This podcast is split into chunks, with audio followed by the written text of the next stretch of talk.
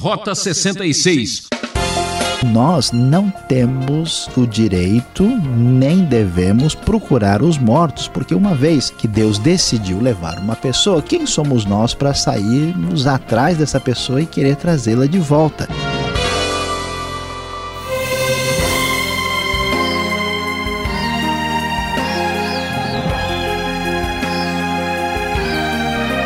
Rota 66, o programa de comentário bíblico convida você a embarcar em mais uma emocionante aventura. Nossa jornada segue o Evangelho de Lucas, capítulo 9, que mostra Jesus sendo questionado e menosprezado por seu próprio povo. O professor Luiz Saião traz o tema: Quem é Jesus? Sim, já falamos muito sobre ele Todo mundo tem uma opinião clara a respeito do assunto. Mas, lendo as páginas sagradas, descobrimos um Jesus maravilhoso e surpreendente. A partir de agora, você vai saber um pouco mais sobre o prometido de Deus.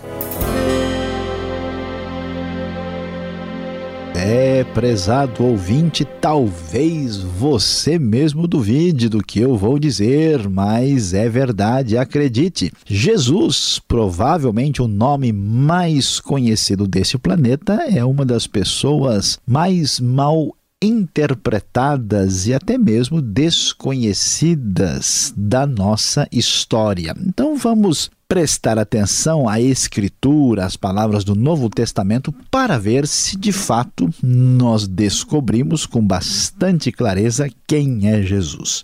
O capítulo 9 de Lucas é um capítulo bastante longo que vai falar sobre diversos temas. E uma das questões mais interessantes que merece uma atenção especial aparece a partir do verso 18. E o texto nos fala o seguinte: Certa vez Jesus estava orando em particular e com ele estavam os seus discípulos. Então lhes perguntou: Quem as multidões dizem que eu sou? Eles responderam: Alguns dizem que és João Batista, outros Elias e ainda outros que és um dos profetas do passado que ressuscitou. E vocês, o que dizem? perguntou. Quem vocês dizem que eu sou? Pedro então respondeu: O Cristo de Deus. Jesus os advertiu severamente que não contassem isso a ninguém e disse: É necessário que o filho do homem sofra muitas coisas e seja rejeitado pelos líderes religiosos, pelos chefes dos sacerdotes e pelos mestres da lei, e seja morto e ressuscite ao terceiro dia. Prezado ouvinte, aqui está a identificação bem clara. Jesus se apresenta não como um simples profeta do passado, não como uma pessoa capaz eh, de alguns milagres, não como uma espécie de líder de uma comunidade, mas ele é o Cristo de Deus.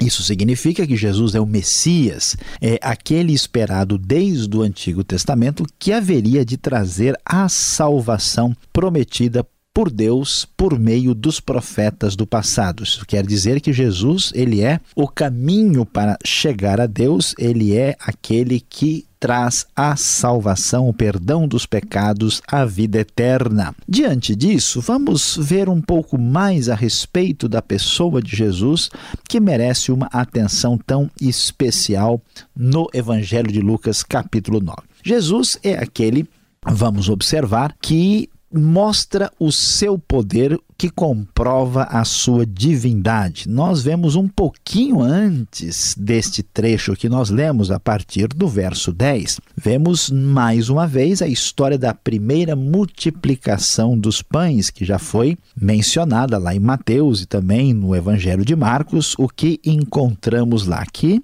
Jesus acolheu uma grande multidão e começou a falar para ela a respeito do reino de Deus e estava também curando os que tinham necessidade de cura. Ao fim da tarde, os doze, isto é, os discípulos, aproximaram-se dele e disseram: Manda embora a multidão para que eles possam ir aos campos vizinhos e povoados e encontrem comida. E pousada, porque aqui estamos em lugar deserto. Jesus então ordena que eles mesmos deem algo para a multidão comer. E eles então falam: temos apenas cinco pães e dois peixes. E havia ali cinco mil homens. Então Jesus ordenou que os discípulos fizessem a multidão sentar-se em grupos de cinquenta. Os discípulos obedeceram e assim Jesus tomou cinco pães e os dois peixes, e olhando para o céu, diz o verso 16, deu graças e os partiu, e em seguida entregou aos discípulos para que os servissem ao povo. Todos ficaram satisfeitos e a sobra totalizou doze cestos cheios de pedaços que sobraram. É impressionante, Jesus mostra o seu poder, mostrando comprovando que ele é divino, afinal de contas, precisamos de fato saber quem é Jesus. E esse texto nos revela isso com bastante clareza. Jesus mostra ainda o seu poder a partir do verso 37, quando um homem no meio da multidão, ele dá um grande grito, um grande brado, para que Jesus desse atenção ao sofrimento do seu filho. O que acontecia com o filho daquele homem? O texto do verso 39 vai nos revelar um espírito o dominava e de repente ele gritava, lançava a, a, o filho em convulsões e o fazia espumar. Quase nunca o espírito deixava o menino em paz e estava destruindo a vida daquele filho do homem tão desesperado. E ele disse: Olha, eu roguei aos teus discípulos e eles não conseguiram expulsar o espírito mau. Jesus então repreende os discípulos, dizendo: Ó geração incrédula e perversa, até quando estarei com vocês e terei de suportá-los? Traga-me aqui o seu filho. Quando o menino vinha vindo, o demônio o lançou por terra em convulsão. Jesus então repreendeu o espírito imundo curou o menino e o entregou de volta a seu pai. Todos ficaram perplexos perplexos, atônitos diante dessa manifestação da grandeza de Deus. Jesus, mais uma vez aqui, comprova que ele é enviado de Deus pelo seu poder sobre os espíritos maus, o seu poder sobre a enfermidade, a sua capacidade de fazer coisas que só são possíveis pelo verdadeiro poder de Deus. A clareza de Jesus com respeito a isso ainda vai ser percebida de maneira mais intensa quando vemos o texto a partir do verso 28, onde mais uma vez o Evangelho faz questão de ressaltar a história da transfiguração de Jesus, quando ele, junto com Pedro, João e Tiago, estão ali no monte para orar. Enquanto orava, a aparência do seu rosto se transformou e suas roupas ficaram alvas e resplandecentes como o brilho de um relâmpago. Surgiram dois homens que começaram a conversar com Jesus, que eram Moisés e Elias.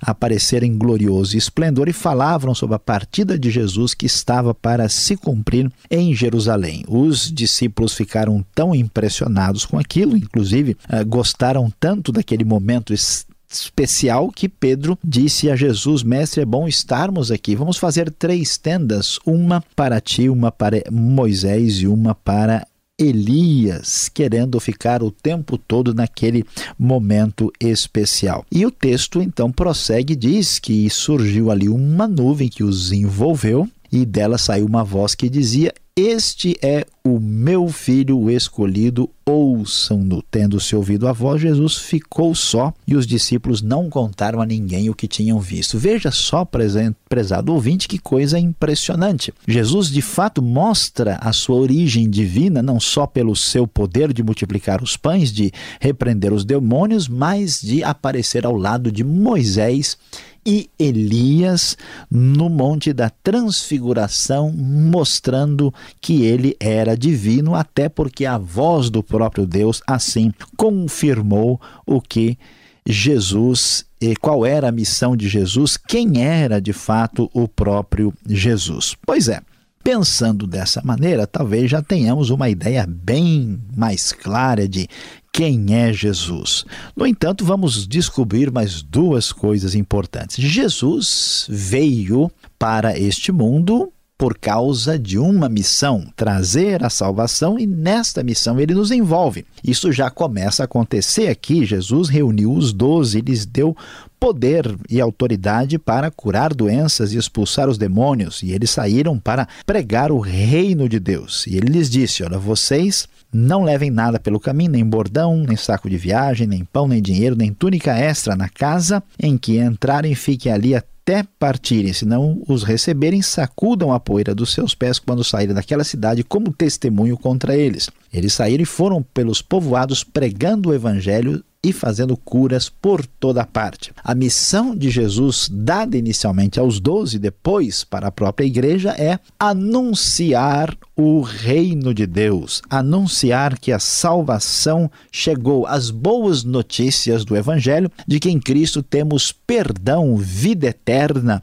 e bênção da parte de Deus para a nossa vida. Portanto, esta realidade é muito importante e deve ser destacada na vida e no ministério de Jesus. No entanto, Apesar disso, sendo Jesus o Filho de Deus, sendo o Salvador e entregando aos seus discípulos uma missão, nem sempre encontrará esta mensagem de Cristo uma boa recepção. O que acontece com este Jesus é que ele provoca oposição.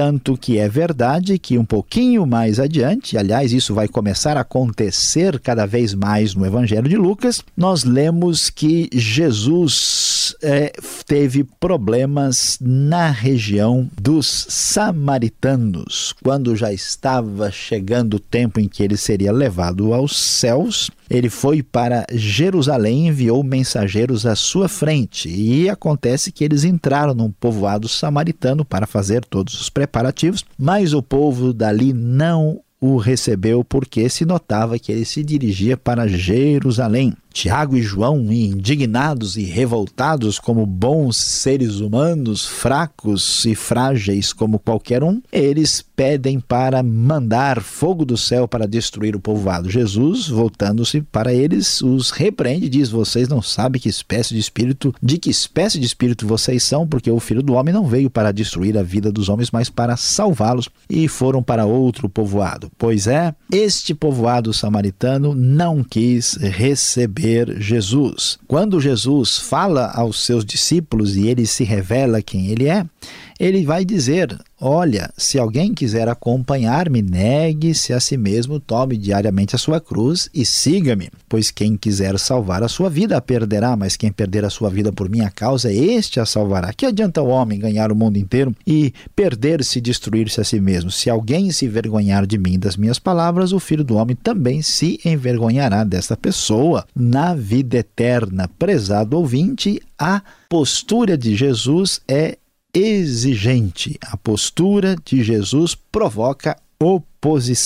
Jesus vai terminar esse capítulo falando: olha, as raposas têm as suas tocas, as aves têm os seus ninhos, o filho do homem não tem onde repousar a cabeça. Então, se vocês quiserem me seguir, certamente vocês têm que priorizar o reino de Deus e ninguém que põe a mão no arado e olha para trás é apto para o reino de Deus, porque ele é máxima prioridade. Jesus, o Filho de Deus, Jesus, o Messias, Jesus, o Salvador, Jesus o poderoso, Jesus cheio de glória, Jesus o controvertido que convida você e a mim para sermos parte da sua missão, recebendo-o em nossas vidas e divulgando a sua mensagem, mesmo que isso nos custe talvez mais do que nós imaginávamos no começo. Hoje sim entendemos mais claramente quem é Jesus.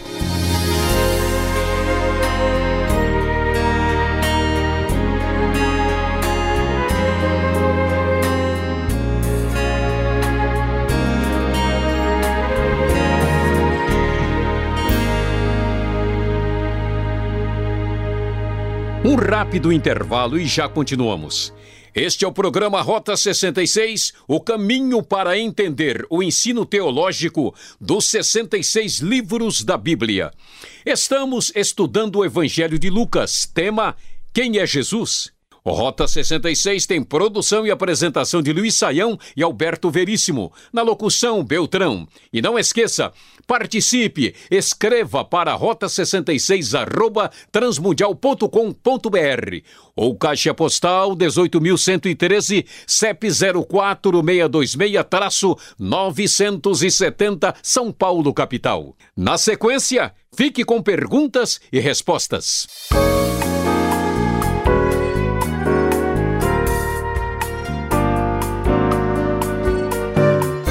Seguimos a nossa aula agora com as perguntas ao mestre, professor Luiz Saião. Começamos o estudo no capítulo 9 de Lucas. E Jesus aqui está ordenando a seus discípulos a fazer missão. Esse modelo apresentado aqui deve ser seguido ainda hoje?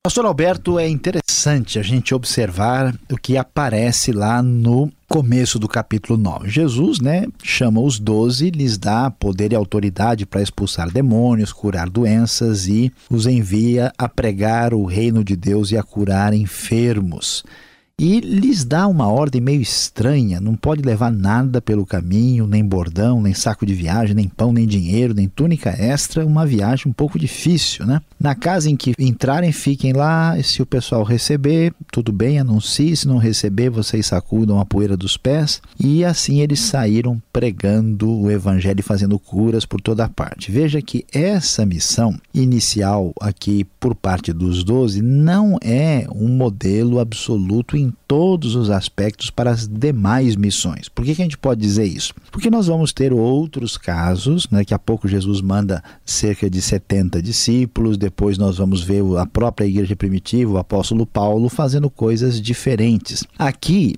a, a, ideia era mostrar com clareza que os apóstolos estavam investidos da mesma autoridade que tinha Jesus. Então, a sua própria capacidade, o poder de curar doenças e expulsar demônios, mostrava que eles estavam debaixo dessa autoridade que Jesus tinha. Isso não significa que se eu não tenho o dom de curar pessoas, e se eu não tenho, vamos dizer, experiência para expulsar demônios, é que eu não posso anunciar o evangelho, eu preciso ser uma pessoa com muito poder, senão eu não posso fazer nada. O texto não está ensinando isso. E por que é que Jesus manda que eles eh, partam né, nesta missão de maneira assim tão simples. A ideia é que eles deveriam se identificar com as pessoas é, que receberiam esta mensagem. E naquele clima bastante afetivo né, do ambiente da Palestina, dentro de um contexto cultural bastante homogêneo, eles iriam então ser recebidos ou ser rejeitados. A ideia né, de um profeta, de uma pessoa de Deus que anuncia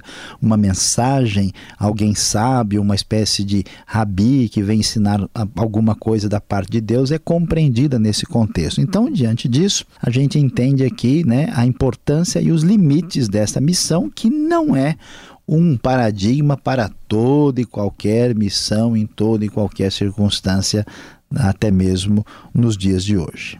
Agora, a transfiguração que é apresentada aqui em Lucas 9, 28, fala de um monte, né? O monte da transfiguração. Era um monte especial, espiritual, celestial. Que monte é esse? Onde ele ficava? É uma boa observação, inclusive nós estudamos lá em Mateus capítulo 17, lá em Marcos capítulo 9, há outras questões interessantes sobre a transfiguração que foram tratadas lá. Alguém pode imaginar, né, que essa montanha espiritual, porque tudo está ficando espiritual, Jesus está glorioso, brilhante, Moisés e Elias, será que essa montanha também não existe? Algum, algum monte encantado, uma montanha mágica? Não, não é não. Né? A tradição historicamente tem associado a transfiguração ao famoso Monte Tabor. Mas pelas indicações que nós temos aqui, já que os discípulos estão próximos de Cesareia, parece muito difícil que o Monte Tabor venha a ser a melhor hipótese, a melhor possibilidade. Então, muitos estudiosos entendem, mesmo que o texto não diga isso em nenhum versículo especificamente, que esse deve ser o Monte Hermon,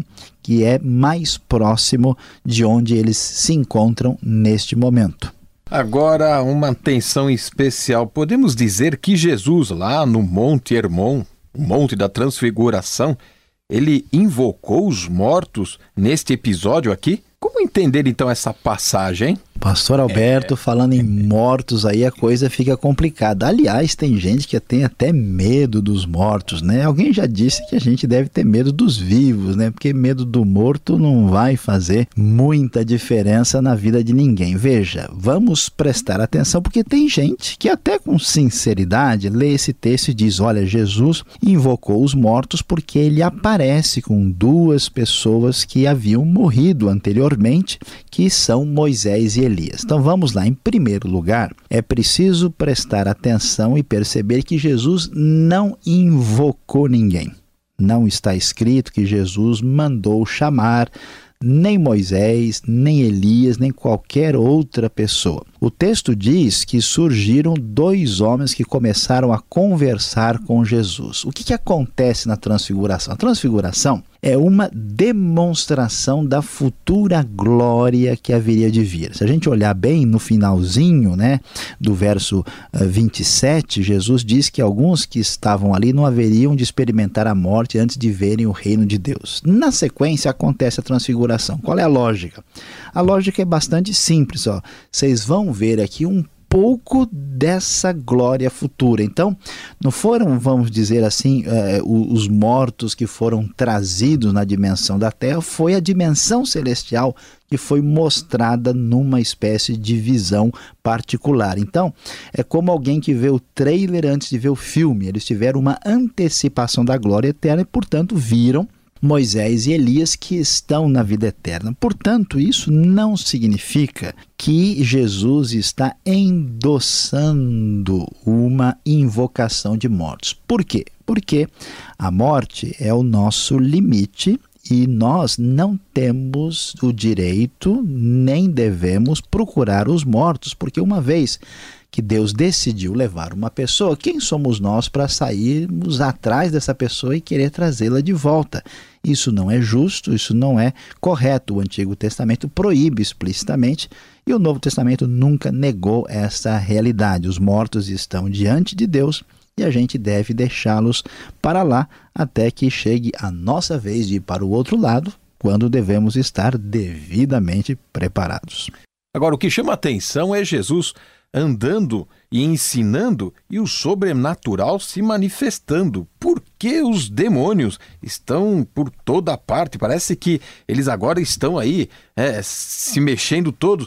E eles chegam até prejudicar as crianças, professor. É, pastor Alberto, de fato, nós vemos os demônios bem agitados e dá para entender o que está acontecendo. Jesus manifesta aqui, né, a o reino de Deus chegando entre nós. Quer dizer que Deus vai reinar e o seu poder se manifesta em Cristo, diante dessa realidade, os espíritos maus, os demônios que não têm licença para reinar e estão ocupando espaços, eles se ressentem e são obrigados a se manifestar diante desse poder de Jesus. E isso também parece ser ainda mais claro pelo fato uh, de muitos gentios e até costumes ligados aos gentios estarem presentes né, que nos mostra a relação que isso havia com o paganismo e com certos cultos ligados a esses demônios. Portanto, de fato, os demônios aparecem e são obrigados a reconhecer o poder de Jesus, porque o reino de Deus está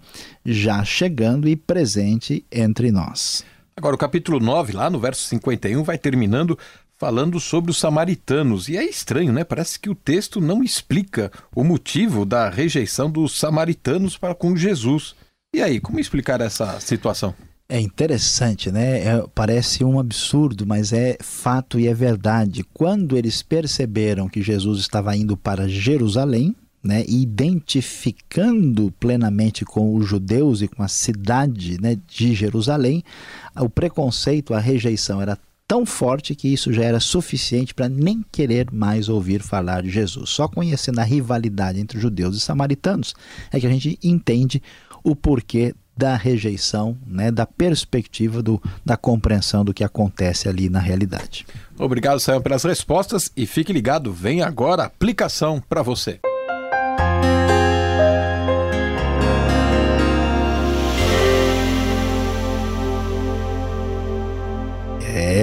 Nosso tema foi quem é Jesus? Vimos a manifestação do seu poder, a missão que ele apresenta aos seus discípulos, a manifestação da glória na transfiguração e como é difícil seguir a Jesus e como ele foi rejeitado por muitas pessoas. É prezado ouvinte, já que descobrimos que Jesus é o Filho de Deus, o Messias e o Salvador do homem perdido, saiba que Jesus quer que você se torne seu discípulo.